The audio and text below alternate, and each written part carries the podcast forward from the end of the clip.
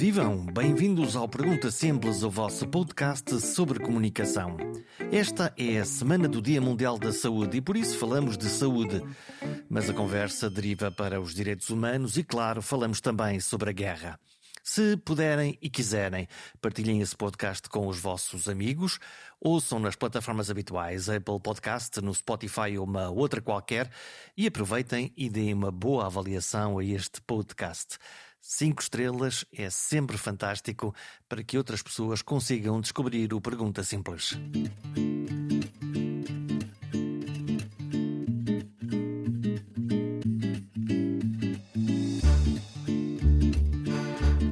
Na Semana da Saúde. Dia 7 de abril é o Dia Mundial da Saúde. Não precisávamos de uma pandemia para nos lembrarmos quão importante é a nossa saúde. E agradecer o facto de vivemos num país que tem um dos sistemas de saúde mais avançados do mundo. Sim, é verdade, Portugal tem um dos sistemas de saúde mais avançados do mundo. E sim, estamos sempre a reclamar. Sim, aborrece-nos que nem toda a gente tenha médico de família. Eu, por exemplo, não tenho médico de família. O que a consulta do especialista demora mais do que esperávamos. Mas o SNS, os hospitais privados, as farmácias, os convencionados e o setor social oferecem uma rede redundante de cuidados de saúde que responde de forma adequada àquilo que precisamos. Pois há exceções, as coisas que têm que correr melhor, mas que são infinitamente mais pequenas do que os benefícios de ter uma saúde pública, universal e quase gratuita na altura em que precisamos de ajuda. Gratuita é uma palavra curiosa porque a verdade é que a saúde não é gratuita. É paga pelos cidadãos, pelos contribuintes. É paga antecipadamente, mas é paga. Com um princípio de que gosto muito. Para o SNS, cada um paga conforme o que pode e recebe os cuidados conforme o que precisa. São os princípios que nos dão habitualmente uma bússola e um mapa para navegar. No caso dos países democráticos e liberais, como o nosso, há leis e regras universais a que todos, todos estamos igualmente sujeitos. E essas regras são vitais. Nesta conversa com Maria de Belém Roseira, jurista, humanista, duas vezes ministra, uma da saúde, outra da igualdade, e uma pessoa especialmente atenta aos direitos, liberdades e garantias, esta conversa dizia era para ser sobre saúde, e sobre tudo o resto, que seguramente viria na conversa. Mas o não respeito pelo direito internacional, no caso da guerra em curso na Ucrânia, obrigou a começar por aqui. Como olha Maria de Belém Roseira para aquilo que está a acontecer? Viva! Muito obrigado por esta, por esta conversa. Viva e olá! Olá! nós não precisamos de pretexto para conversar. É verdade. Nós sempre que queremos conversar, nós uh, conversamos sobre, é sobre tudo o que, o que, queremos, o que queremos conversar. Esta, esta conversa era inicialmente estava pensada para falar de saúde, para falar de direitos humanos e calhou-nos no azar uma guerra dentro da Europa. Como é que olha para este, para este conflito? Com uma mais vil ofensa àquilo que nós pensávamos que já estaria ultrapassado, não é? Eu olho para isto e penso que é uma consequência da falta de memória pelo menos de um dos lados. Já nos é? esquecemos da Segunda Guerra Mundial? É, o que é caso até para mim perguntar: será que as sociedades também padecem de doença degenerativa a nível da memória? Nós todos. Nós todos e, sobretudo, algumas áreas do mundo, não é? Que eh, trocam eh, aquilo que são as suas opções geoestratégicas uh, por metodologias que já são hoje absolutamente insuportáveis à luz do que aprendemos a, com a história da humanidade, não é? Será que essas pessoas perderam a memória? São insensíveis? Não têm o lado emocional que é absolutamente essencial a uma decisão adequada? Compaixão pelos outros, a compaixão pelos outros compaixão, povos. a empatia, a, a, necessidade de nós, para sermos seres humanos autênticos e integrais, de nos colocarmos na posição do outro, uma vez que a nossa identidade só existe perante a identidade do outro. Se nós não tivermos com quem nos compararmos, com quem nos relacionarmos, não existimos como pessoas, não é? Portanto, é a questão da alteridade que é um princípio filosófico já, já muito antigo, não é? E eu estou e a falar com uma, próprios... com uma jurista, uma jurista que ainda por cima é, é uma especialista e cara da questão dos direitos humanos. Um, nós temos tratados, nós temos direito internacional, nós temos um conjunto de regras e regulamentos internacionais que subitamente, quando aparece um mais poderoso sem essa capacidade humanista de olhar para o outro povo como um igual, às tantas o poderoso rasga os papéis e vai embora.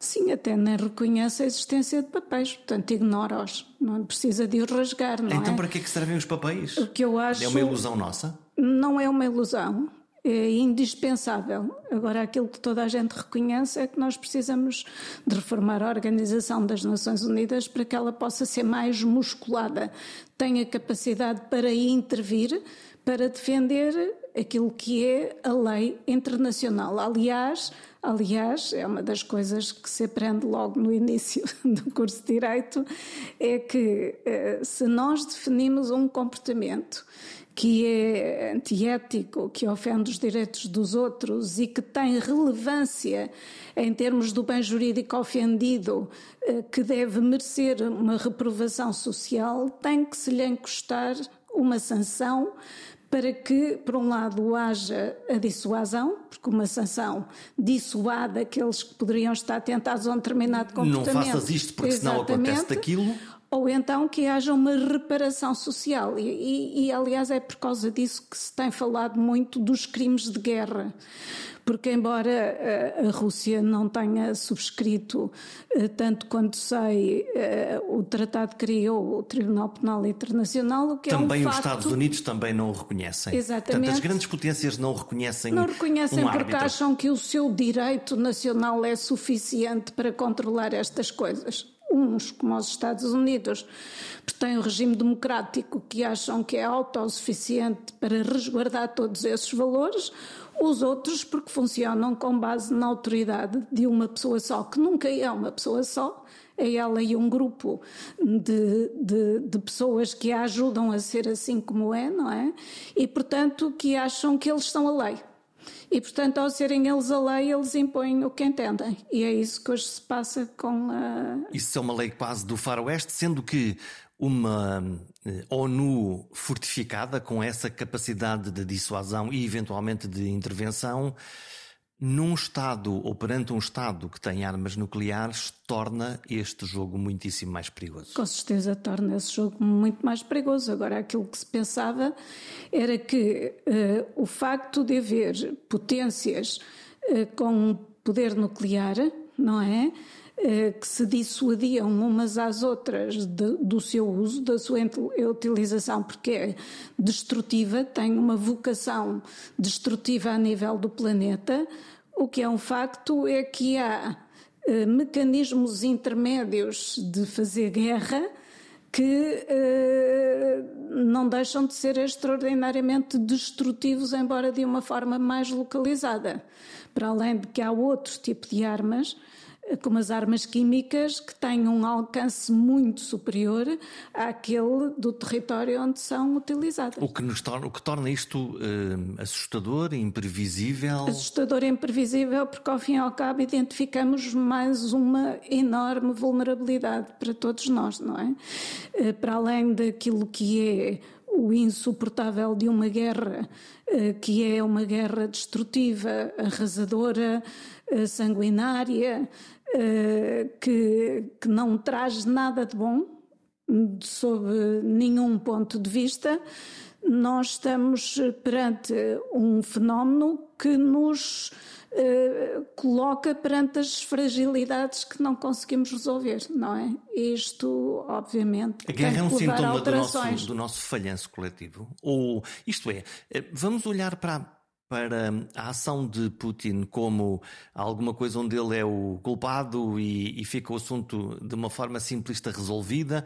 Ou isto é muito mais complexo do que isso? Claro que isto é extraordinariamente complexo. Isto tem que ver eh, com a vocação imperialista, digamos assim, de determinados países que, pela sua dimensão, pela, pelo seu poder económico, eh, consideram que podem impor a sua lei mesmo não seguindo as regras.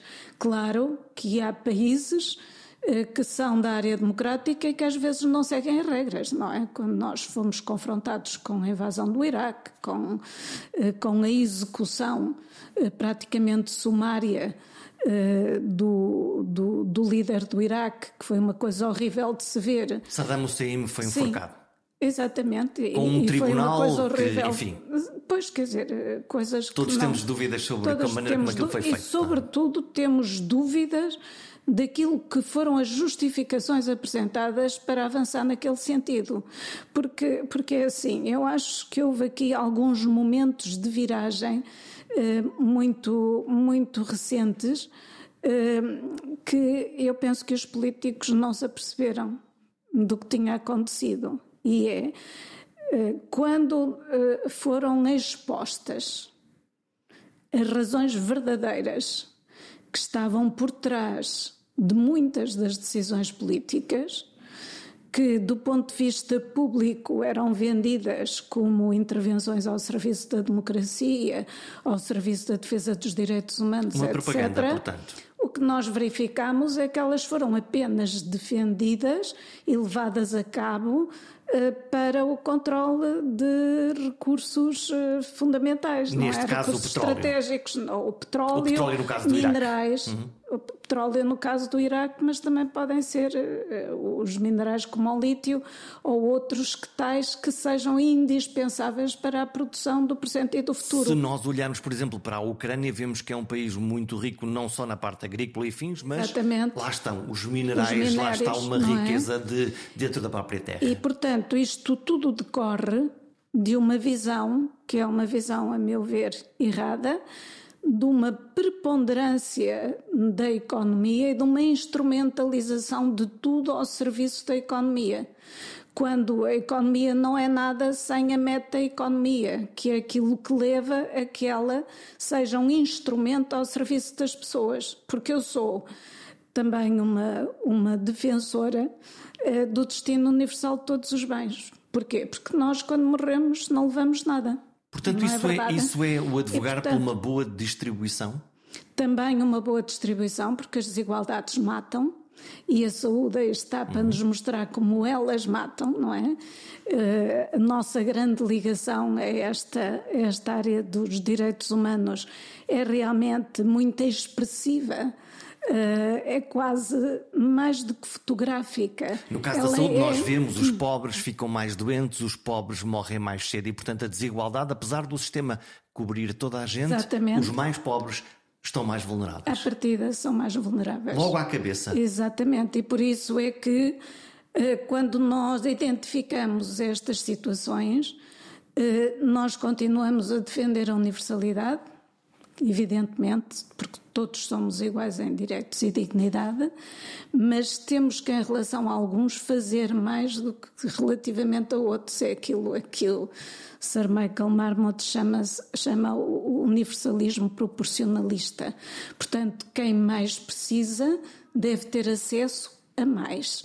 Eh, E, portanto, isto levar-nos-ia muito longe numa conversa em que eh, eu penso que mesmo a forma como nós organizamos a, a proteção deste direito tão fundamental deve ser objeto quase eh, de eh, um fazer as coisas ao contrário. Eu lembro-me muito. Já, já vamos voltar à saúde, mas eu não quero, eu não quero deixar eh, rapidamente a Ucrânia, porque quero, quero, quero falar de, de- de dois tópicos. O primeiro é, não sei se tem falado com o seu amigo António Guterres, o, o- o que é que, o, que é que, o que é que lhe tem dito, ou o que é que lhe apeteceria dizer? Ele está com o maior problema do mundo entre mãos. Pois, evidentemente que o António Guterres tem estado a 500% com, com isto nas mãos, não é? Aparece hoje angustiado publicamente. Aparece, eu acho que todos nós vemos como ele aparece angustiado e como todo este, toda esta responsabilidade que cai nos ombros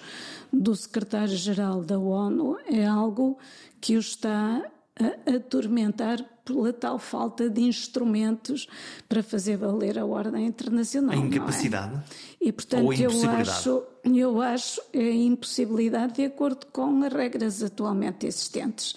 Mas essas regras, evidentemente, quando surge um conflito desta natureza, é muito expressivo na urgência da sua mudança. E ao mesmo tempo é nestas alturas que é mais difícil mudar. Portanto, há E, mais portanto, urgência e um mais difi- é mais difícil. Não é? Há aqui um paradoxo eh, que deve ser um paradoxo que é um tormento pessoal, não é? Conhece-o bem. O que, é que, o que é que estará na cabeça dele? De António Guterres? Eu não gosto muito de me colocar na cabeça dos outros porque acho que é uma forma de atrevimento, porque cada um de nós é uma identidade única e irrepetível.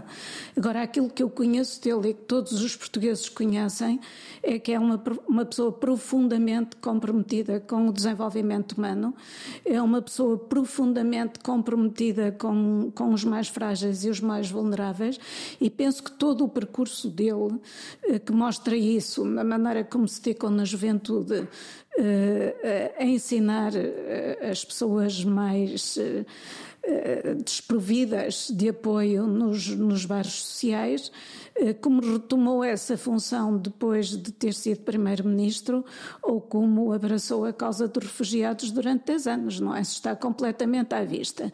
A Organização das Nações Unidas, a ONU, não é?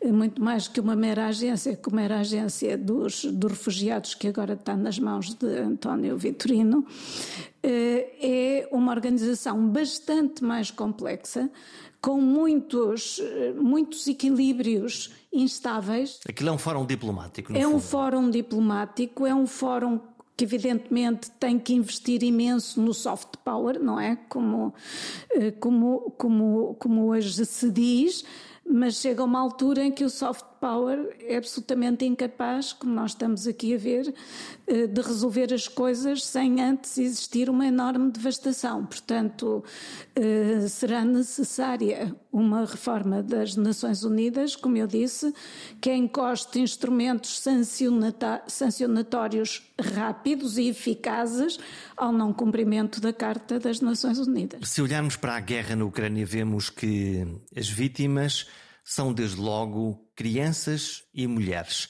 Elas estão a sair da Ucrânia, quase 4 milhões de refugiados eh, neste momento. Já não estamos a contar com aquilo que são uh, refugiados internos dentro do próprio, dentro do próprio país. Deslocações. Deslocações, dentro do próprio forçadas, país. não é? Dentro do próprio país. O que é que pode acontecer a estas, a estas pessoas, a estas mulheres e a estas crianças, não aquelas que têm a sorte de ser acolhidas pelos Estados e de uma forma institucional, mas as outras que podem cair no, enfim, no, no lado negro do tráfico de pois seres humanos. O que pode acontecer era o que eu lhe ia dizer, é o costume, não é? Portanto, são mulheres uh, e crianças uh, sozinhas, portanto, na perspectiva cultural, muito mais vulneráveis, em situação de enorme fragilidade e que, portanto, são pasto fácil para redes de tráfico, uh, que são muito profissionais muito preparadas, que se movimentam na sombra e que têm mecanismos de sedução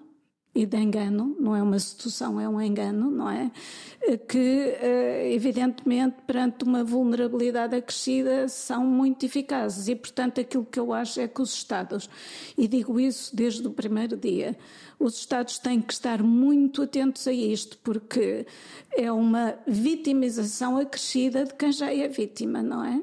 Portanto, são pessoas que tiveram que abandonar o seu país, que as famílias escolheram eh, que as crianças fossem salvas através das mães, porque as mães garantem mais facilmente a sua sobrevivência, sobretudo num, num Estado em que os homens têm que obrigatoriamente ir para a guerra. Eles não podem sair, eles têm que Também ficar haverá homens dos mulheres 18 nas e 60. Forças Armadas, uhum. mas os homens têm uma proibição de sair, não é? As mulheres, em particular as mães, também vemos avós, eh, têm saído para, para o têm lado seguro saído, da Europa. É, para tentar resguardar e proteger essas crianças que são o tesouro daquelas famílias e daquele país mas essas crianças e esse tesouro é um tesouro de que organizações criminosas conhecem os segredos de abrir. Estamos a e, falar portanto, de quê? Estamos a falar de adoção ilegal? Estamos a falar de prostituição? Estamos, a, é falar estamos a falar de tudo, estamos a falar de tudo, mas estamos a falar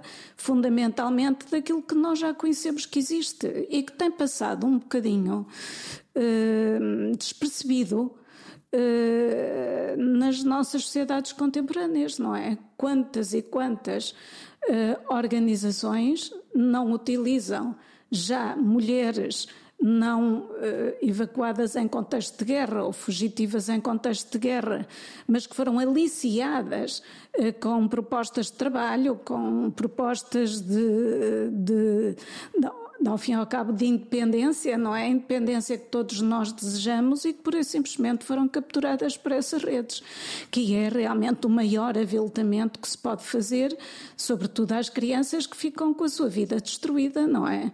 Uh, para satisfação eh, de negócios ilícitos e de transtornos de personalidade que devem ser tratados e nunca alimentados eh, com, com carne humana, não é? Desta maneira tão crua, tão. Eh, tão eu, eu diria, eu acho que não há palavras para descrever, para descrever esta situação, não é?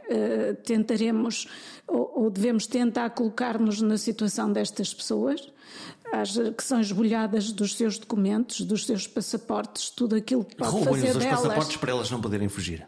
Pode fazer delas e que lhes atribui ao fim e ao cabo a personalidade jurídica e são pessoas que são despersonalizadas, são transformadas em objeto e um objeto que é explorado sem nenhum limites. E, portanto, isto é, não é insuportável. Se calhar não é muito difícil procurar, aqui em Portugal, noutro país europeu, sítios, casas, prostíbulos, onde essas mulheres estão. Também me parece que não será muito difícil. E, no entanto, parecemos uh, distraídos. É.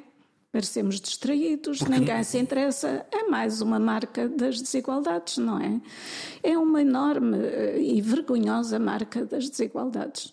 No caso das crianças, hum, nós sabemos há muitos casais que querem adotar, o processo de adoção é difícil, o número de moroso. crianças moroso, difícil, passa pelo tribunal, passa por avaliações da segurança social e quando, ok, há 500 crianças, mil crianças que vêm da Ucrânia, alguns a dizer vamos ajudá-las, vamos acolhê-las, e se calhar alguns oportunistas para achar que aquilo é uma via verde para conseguir uma adoção rápida que não conseguiriam de uma forma formal, de uma forma tão rápida? Sim, com certeza, isso está, está à vista que pode acontecer. O que é que podemos fazer por estas crianças? Estar atentos exigir das autoridades também uma grande atenção a esses problemas. É estar atentos na escola? um caso um caso. Bastaria um caso para ser absolutamente insuportável. Isto temos que, ter, temos que estar atentos na escola, temos que estar atentos. Temos que estar com os olhos abertos, não é? Portanto, e fazer eu, perguntas? O que eu costumo dizer, fazer perguntas, tentar perceber e realmente aí é que vale a pena intervir, não é? Eh, nós às vezes valorizamos muito pequenas coisas que ao fim e ao cabo em termos relativos não prestam para nada e isto que é o valor de uma vida humana nós acabamos muitas vezes por não, não estar suficientemente atentos. Eu acho que nós, eh, se tivermos razão e consciência, não é? Como se diz na, na Carta dos Direitos Fundamentais, que acho que devemos estar atentos àquilo que se passa à nossa volta para sermos cidadãos e cidadãs ativos e intervenientes naquilo que é verdadeiramente estruturante e importante. Vamos olhar para a nossa democracia, vamos olhar para as democracias uh, liberais. Nos últimos anos, lá está, andamos distraídos e subitamente aparece um Trump na América, subitamente aparece um Brexit, subitamente aparecem movimentos de extrema-direita com patrocínio, alguns que nós não conhecemos bem. É a nossa fragilidade, este nosso sistema é assim tão frágil? Eu acho que a nossa condição humana é muito frágil, é muito variada, não é? E, portanto, quando se começou a construir o edifício do direito foi precisamente para regular as relações à sociedade. Por sem essa regulação, nós podemos comportar-nos de maneira, da maneira mais imprevista e mais agressiva relativamente um, aos um, outros. Um livro das regras. E por isso é que os Estados de Direito, como nós hoje os conhecemos, na sua formulação democrática, que com todos os seus defeitos é o único regime que garante o respeito pelos direitos humanos, existe, existem instituições a nível nacional e a nível internacional no sentido de tentar preservar e defender esses direitos, não é?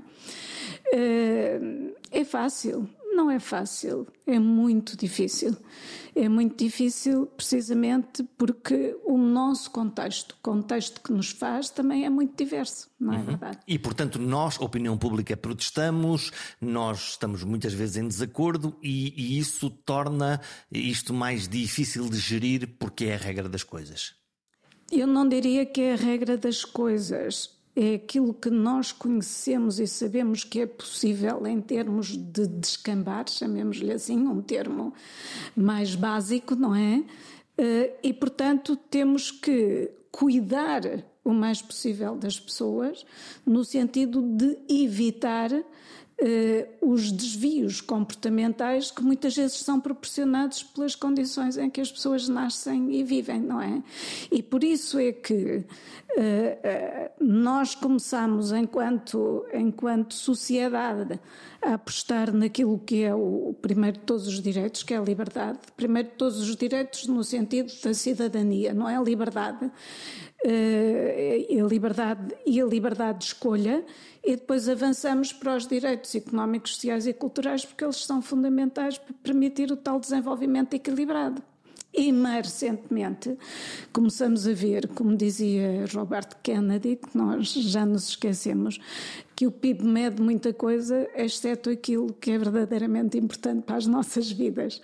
E, portanto, partindo um pouco dessa lógica, uh, o PNUD, não é? O Programa para o Desenvolvimento das Nações Unidas, começou a desenvolver com a Amartya Sen o conceito do desenvolvimento humano, que contém indicadores económicos, evidentemente, mas também mas os outros de desenvolvimento social da nossa capacitação através da educação e da nossa esperança de vida como, de certa forma, um barómetro da proteção à saúde que nos oferece a nossa organização política, não é?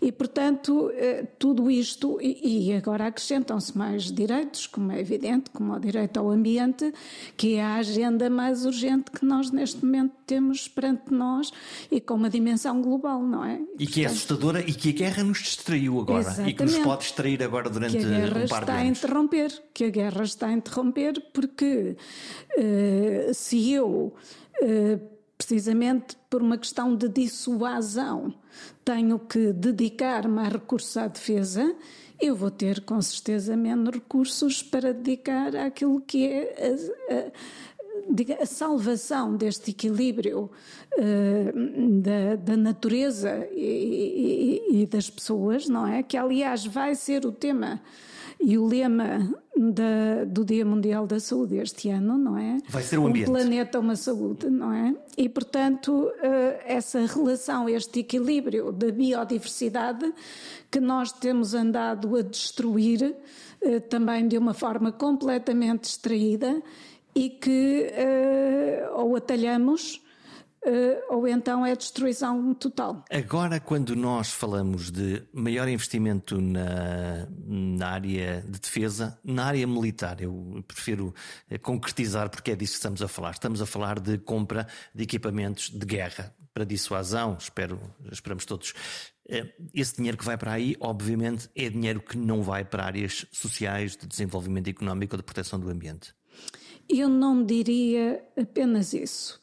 Eh, eu não diria as coisas de uma maneira assim tão simplista. Eu diria que não há dúvida que nós precisamos de ter capacidade de defesa, porque isso nos, obviamente, é uma forma de garantir também a nossa sobrevivência, não é apenas proteção. enquanto pessoas, mas enquanto regime político, não é verdade? Eh, e que eh, com todos os controles eh, democráticos da sua utilização, aquilo que nós também sabemos é que para o desenvolvimento eh, dessa sofisticação que hoje a guerra exige, nós também temos que investir muito na investigação e no conhecimento, que pode ter uma aplicação benéfica para a sociedade. Se eu, eu bem quero percebi, recordar... nós podemos uh, investir dinheiro para desenvolver tecnologia de que nos defenda, defesa, que nos defenda, mas depois exatamente. essa tecnologia pode ser não só o desenvolvimento científico uh, ser reaproveitado com corpos científicos, mas depois aproveitar esses avanços para o uso da nossa vida civil. Para benefício da nossa sociedade. Quando nós hoje falamos na cirurgia robótica, ela surgiu precisamente Uh, com um aproveitamento extraordinário a nível da saúde, não é? Em termos de precisão, em termos de eficácia, em termos de capacidade curativa, portanto. Ou então, se pensarmos na, no diabo da guerra nuclear, do nuclear. Exatamente. De facto, o nuclear também nos dá energia e, de facto, o nuclear também nos dá tratamento. Equipamentos que curam o cancro, ou que Exatamente. tratam o cancro. Portanto, Exatamente. há aqui um, um, um, há aqui um balanço, um balanço. E o que é que os Estados democráticos devem garantir? Que não há tráfico de armas, que não sustentamos os negócios clandestinos dessa natureza e que tudo é feito de acordo com as regras que nós achamos que são as regras adequadas neste domínio. O que é? pressupõe uma ética. O que pressupõe uma ética e pressupõe atenção e competência. De atenção e competência. Eu, por acaso, li, eu comprei o livro das Sociedades Complexas do Daniel Inerariti e ele deu também uma entrevista muito interessante uh, ao Expresso, em que ele chamava a atenção para a complexidade das sociedades de hoje em dia uh, e da forma como estes ciclos de quatro anos da democracia uh, são muito pouco amigos de opções estratégicas que têm que ser construídas com um horizonte mais longínquo. Eu tenho que a provocar agora. Porquê? Esteve no governo quatro anos, com Sim. António Guterres, 95, 99, e depois mais uh, um ano e meio como Ministra da, da Igualdade. É um, é um bom tópico que é como é que funciona um governo lá dentro a gerir exatamente esse ciclo. Eh, ganhamos as eleições e agora as eleições são daqui a quatro anos. Como, como, como é que é essa gestão política interna? Eu acho que essa gestão política e a saúde é muito interessante. A saúde e a educação são nesse aspecto e, e a segurança social também, como é evidente, mas a saúde é muito interessante porque é assim: nós temos que atender à doença que existe. Uhum. Ela está aí, os doentes estão à porta do hospital e nós temos que os ajudar. Mas temos que evitar que as pessoas adoeçam. Muito E bem. isso faz-se através da prevenção. Qual é a diferença temporal entre estas duas agendas? O tratamento é já, Não é inadiável. inadiável, e o problema às vezes é do adiamento que se faz, ou pela inexistência de recursos, ou pela sua má organização, etc. E se A não prevenção- houver, e já agora, se me permite, se não houver uma resposta a esse tratamento, isto significa que as pessoas não têm consulta no seu médico de família ou que as pessoas não têm a cirurgia de que precisam Ou começam por não ter médico de família sequer, não e é? começam a protestar. Começam a Exatamente. protestar e lá está o, o- o- Começam o Ministro da. Saúde, ai Jesus, não é? É, começam a protestar, mas quer dizer, eh, uma coisa é não ter, eh, é não ter os recursos, não é? E ter que os formar. E em, e em saúde, a formação dos recursos humanos é muito longa para ser boa.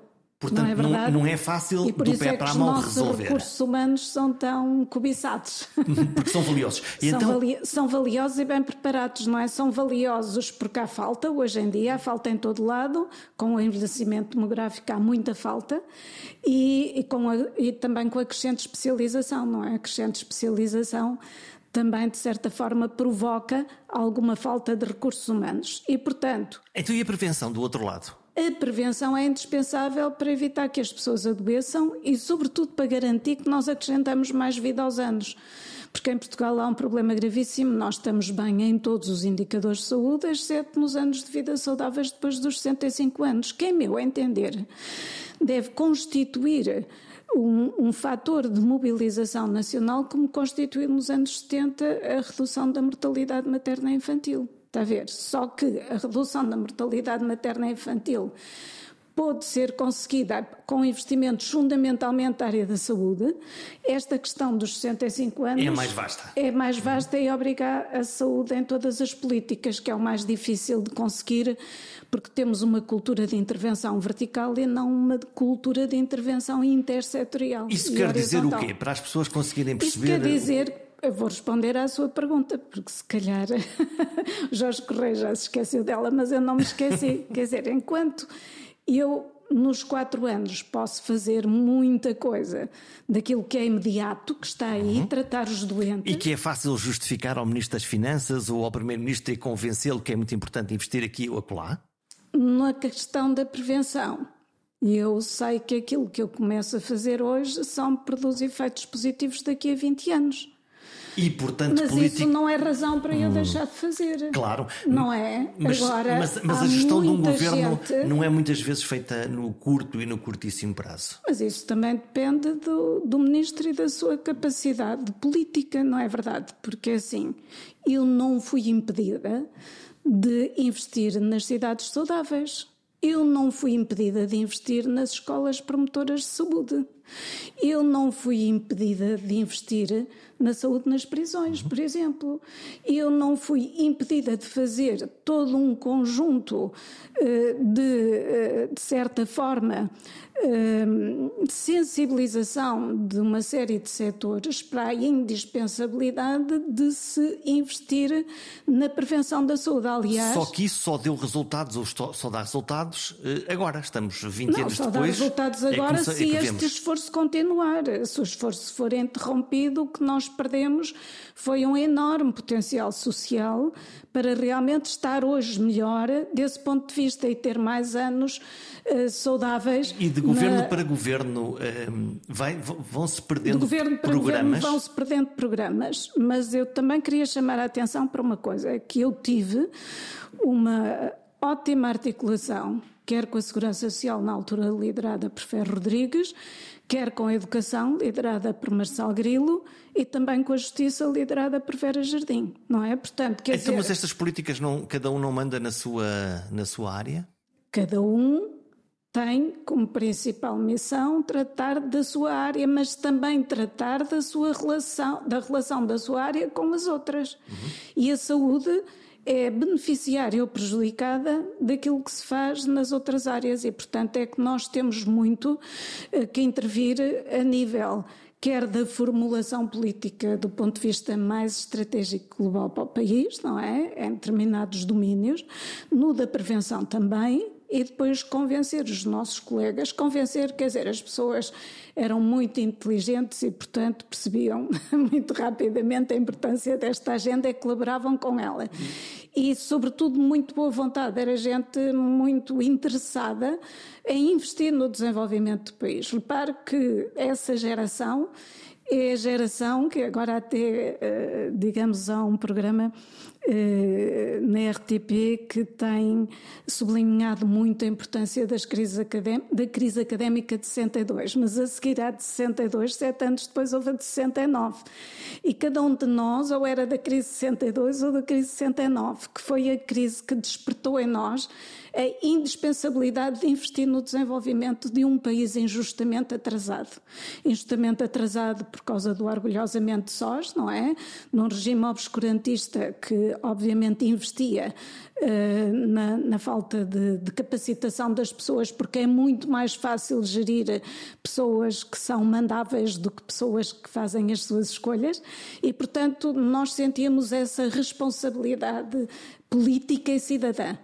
E, portanto, investimos muito uh, nessa forma eh, de, de, de, governo muito interligada. Da mesma maneira também uh, que uh, não, não havia a visão de que a saúde não tem importância económica, pelo contrário, a saúde está intrinsecamente ligada à economia, como aliás se viu agora com a pandemia, e a saúde é um laboratório vivo, extraordinário, eh, para que surjam atividades económicas de elevado valor acrescentado. Estamos portanto... a começar um novo ciclo nos próximos quatro anos, governo da maioria absoluta, um, ehm, e temos um sistema de saúde um SNS, o nosso SNS, que teve um percurso absolutamente extraordinário ao longo de 40 anos e acho que todos já. Eh, é um consenso geral, acho eu, que é há que reorganizar ou reformular este sistema para ele responder às necessidades eh, do futuro que aí vem. O que é que temos para fazer? Temos muita coisa para fazer. Eu acho que nós estamos numa altura uh, extraordinária em termos de conseguir pôr as tecnologias, as novas tecnologias, ao serviço daquilo que nós pretendemos fazer na saúde. Uh, não só em termos dos sucessos que podemos alcançar, do ponto de vista do conhecimento científico, do seu aprofundamento, mas também na reorganização dos planos de cuidados que nós temos junto das pessoas. Para além, evidentemente, da questão da prevenção, que não pode ser feita apenas dentro da saúde, mas com recurso a todo um conjunto de agentes da sociedade que podem eh, ser aliados relativamente a essa cultura de prevenção que nós infelizmente temos pouco, não é? Como é que nós, eh, como, é que nós desenhamos o sistema para os próximos anos? É um sistema com uh, mais médicos de família, com mais clínicas médicos de família, com mais hospitais tecnológicos, com mais proximidade? Como é que. Como é, porque o que nós tínhamos era. Eu diria um... com tudo isso, mas a funcionar de uma maneira integrada, articulada, que garanta um percurso às pessoas. Eu há bocadinho dizia-lhe que nós temos que ter uma forma diferente de fazer.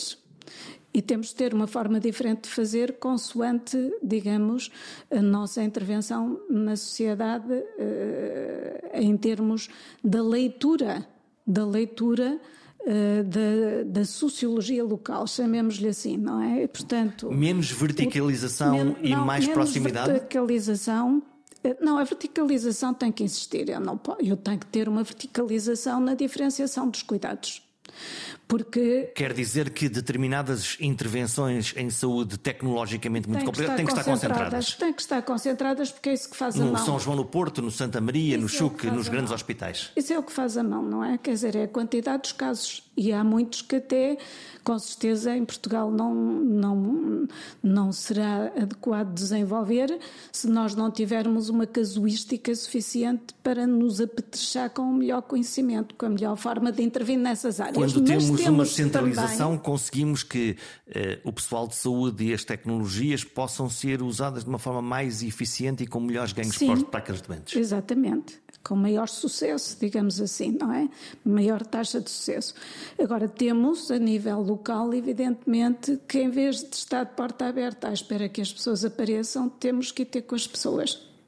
Temos que ir ter com as pessoas, temos que as descobrir. Já já viu a quantidade de gente. Lá está os vulneráveis outra temos, vez. Exatamente, que nós temos, que está isolada, completamente sozinha, que não tem já ninguém da família e que precisa de algum apoio. E nós aí precisamos de uma articulação e de uma intervenção muito articulada entre segurança social e saúde e outras forças policiais. Eu sou uma grande admiradora. Vimos isso na pandemia, onde, onde isso aconteceu. Da, da De, de apoio e de visita aos idosos isolados, mas ainda ontem, que há dias, em, em Coimbra, numa conferência do professor eh, João Malva sobre a questão do envelhecimento e de um projeto europeu eh, que ele está a liderar, eh, ele se referia a uma leitura inteligente dos dados que não, não nos servem apenas os dados agregados, mas servem-nos os dados que nos mostram como é que as pessoas estão no terreno para poder intervir de uma forma dirigida.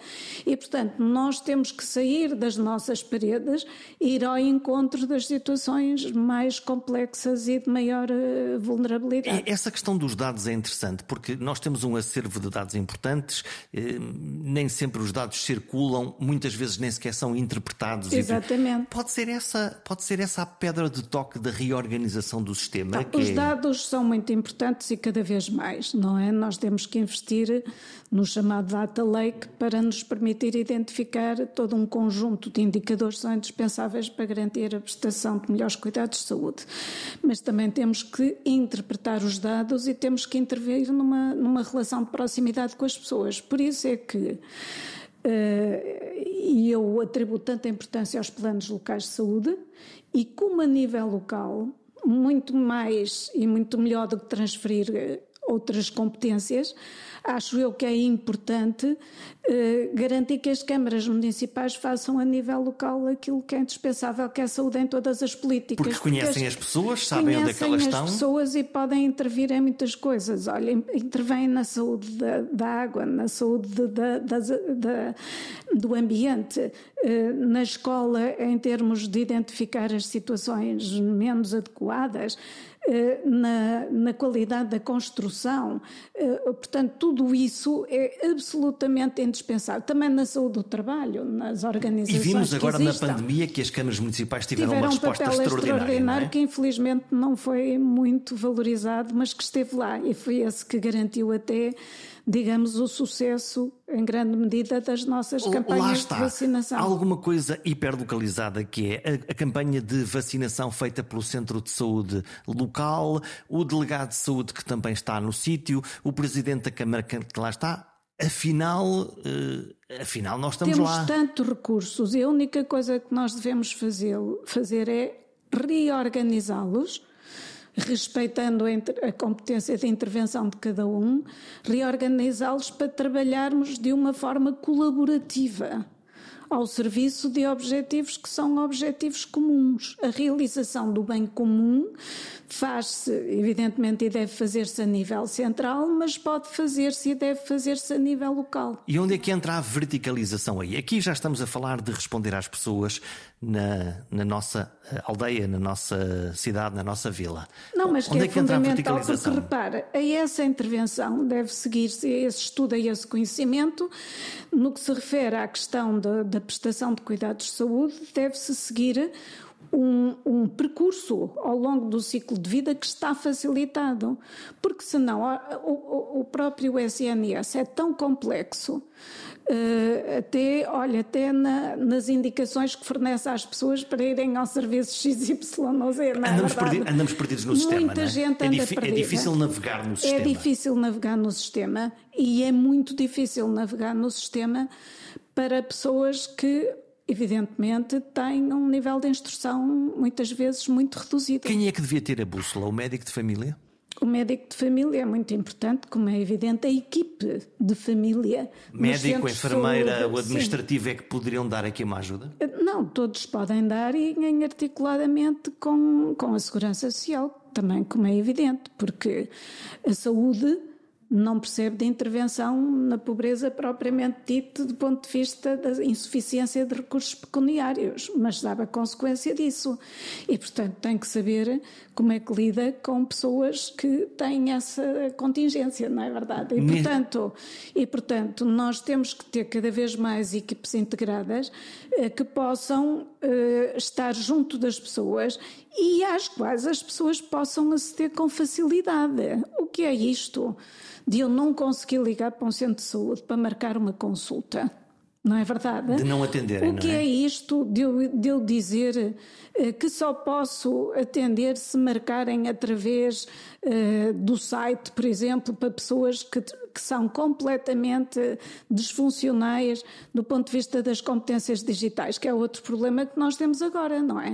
Uh, como é que eu posso, por exemplo, usar a saúde para ao mesmo tempo garantir a essas pessoas uma alfabetização digital?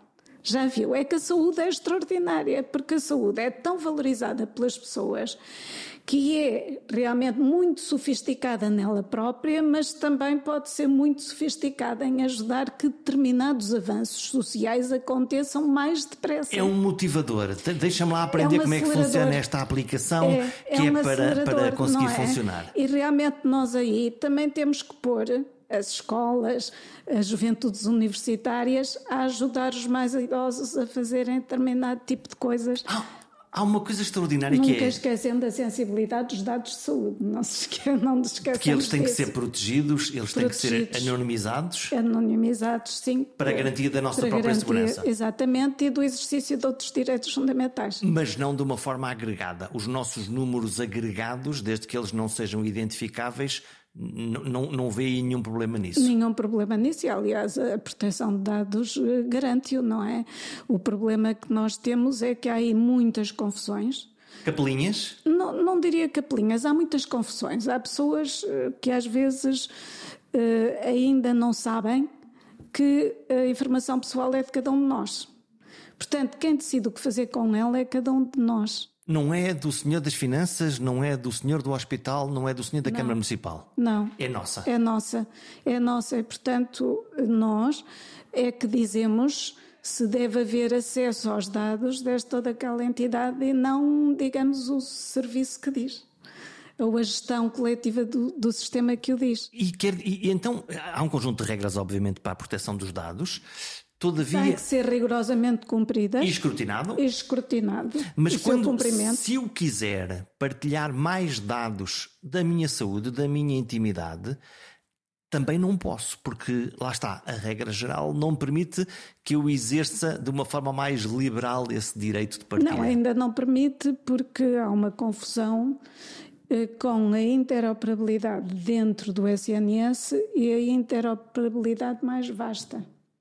E hoje em dia, do ponto de vista técnico, nós conseguimos pôr barreiras no sistema eh, que permitam que o acesso a determinados dados seja feito com todas as proteções. E com o registro? E com registro, claro. As proteções também, eu quando hum. falo nas proteções, estou é, a incluir aí o registro. Eu sei quem a determinada hora e em determinado dia acedeu a quê. Aliás, nós se eh, quisermos, para, para as pessoas que nos estão a escutar, se nós formos à OMAI SNS ver lá uh, as nossas consultas e cirurgias, aparece lá no, no fim, este ficheiro foi uh, acedido pela, pelo médico X, pela enfermeira X, no dia X às tantas Exatamente. horas. Está lá uma assinatura. Pronto, mas o que eu queria dizer é assim: para a própria uh, eficiência e eficácia do sistema, não faz nenhum sentido. Uh, como sabem, em Portugal nós temos duplas e triplas coberturas que nunca mais acabam. E é normal que naquilo que, em que há cobertura as pessoas vão à privada por, por uma questão de rapidez ou porque têm uma relação especial com, com um médico e, e, e, que façam determinado tipo de exames aí. Não faz nenhum sentido se eu, na sequência do diagnóstico que me foi transmitido, tiver que ir ao SNS porque é necessária uma intervenção de outra natureza ou até é necessária uma segunda opinião, que eu não possa levar os exames que não possa levar, quando eu digo levar, não é fisicamente, não possa ter acesso aos exames que eu fiz noutro sítio. E o que acontece que, habitualmente é que repetimos os exames e as análises, as radiografias e as taxas um e por aí fora. Com um enorme custo coletivo e com risco acrescido, porque muitos desses exames têm riscos, têm um grau de risco maior ou menor, em função da natureza do exame, mas que não deixa de ser um risco e é sempre um sacrifício. Sim, é sempre é mau para a carteira, é mau para o doente, é, é mau para o sistema, é mau para toda a gente. É mau para toda a gente. E Portanto, a, e a pergunta final é: se isso é tão óbvio, por que é que não resolvemos esse problema? Em primeiro lugar, há problemas técnicos a resolver, mas esses são problemas que têm que ser resolvidos, porque nós hoje temos conhecimento no país que permite fazê-lo. Em segundo lugar, sendo nós um país relativamente pequeno, eu acho que deveríamos garantir um avanço muito grande nesse domínio. Estarmos na liderança da Europa, por exemplo? Por exemplo. A minha ambição nesse aspecto é sempre Isso desmedida. É uma, grande, é uma grande ambição. Não é uma grande ambição, porque está ao nosso alcance. E se está ao nosso alcance, porque é que nós não a agarramos? Nós temos uh, engenheiros fantásticos, temos técnicos fantásticos, temos médicos fantásticos, temos enfermeiros fantásticos, temos gente que está a desenvolver projetos lindíssimos e eu estou no âmbito de alguns júris que permeiam iniciativas dos profissionais que têm que ser suportadas e acarinhadas. Então Isto, falta o quê? Uh, uh, o que falta é atribuir importância a isto, a meu entender. Eu espero que o PRR venha ajudar a resolver alguns destes nós.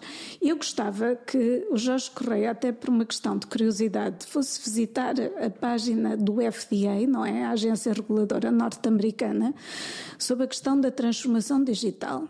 E há lá um, um, um sítio em que eles dizem na FDA está entusiasmada Entusiasmada. Entusiasmada com as potencialidades da transformação digital na saúde. Agora veja-me o Jorge Correia se nós temos alguma entidade reguladora que se manifesta entusiasmada.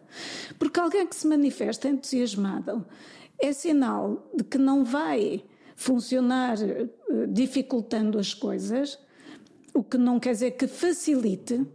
Não dificultar não é facilitar, é não arranjar entraves para além daquilo que é adequado e necessário para salvaguardar a tal sensibilidade hum, da informação. Mas dá um sinal eh, político de dá dizer um sinal é político de avançar dá um sinal político de que nós não podemos gerir o, neste caso concreto aplicado a nós, nós não podemos gerir o SNS criado em 1979 com os instrumentos dos anos 70. Nós temos que o gerir, que o organizar e que o oferecer e que o disponibilizar de acordo com os instrumentos do século XXI. O futuro já chegou. O mundo em mudança trouxe boas e más notícias. No campo da saúde, as necessidades mudaram. As populações estão envelhecidas. A qualidade de vida nos últimos anos de existência é pior cá que noutros países desenvolvidos e há menos doenças agudas e mais crónicas. O cancro caminha para ser crónico. As demências e outras doenças de quarta idade vão subir. A tecnologia ajuda, ajuda a encontrar soluções, a ligar doentes e prestadores e a ordem para prevenir e evitar doenças evitáveis é crítica para reduzir o peso social e económico para o nosso país. E há que aprender, medir bem para decidir bem, para ouvir a vontade e o desejo dos cidadãos. É preciso escutar com atenção. Até para a semana.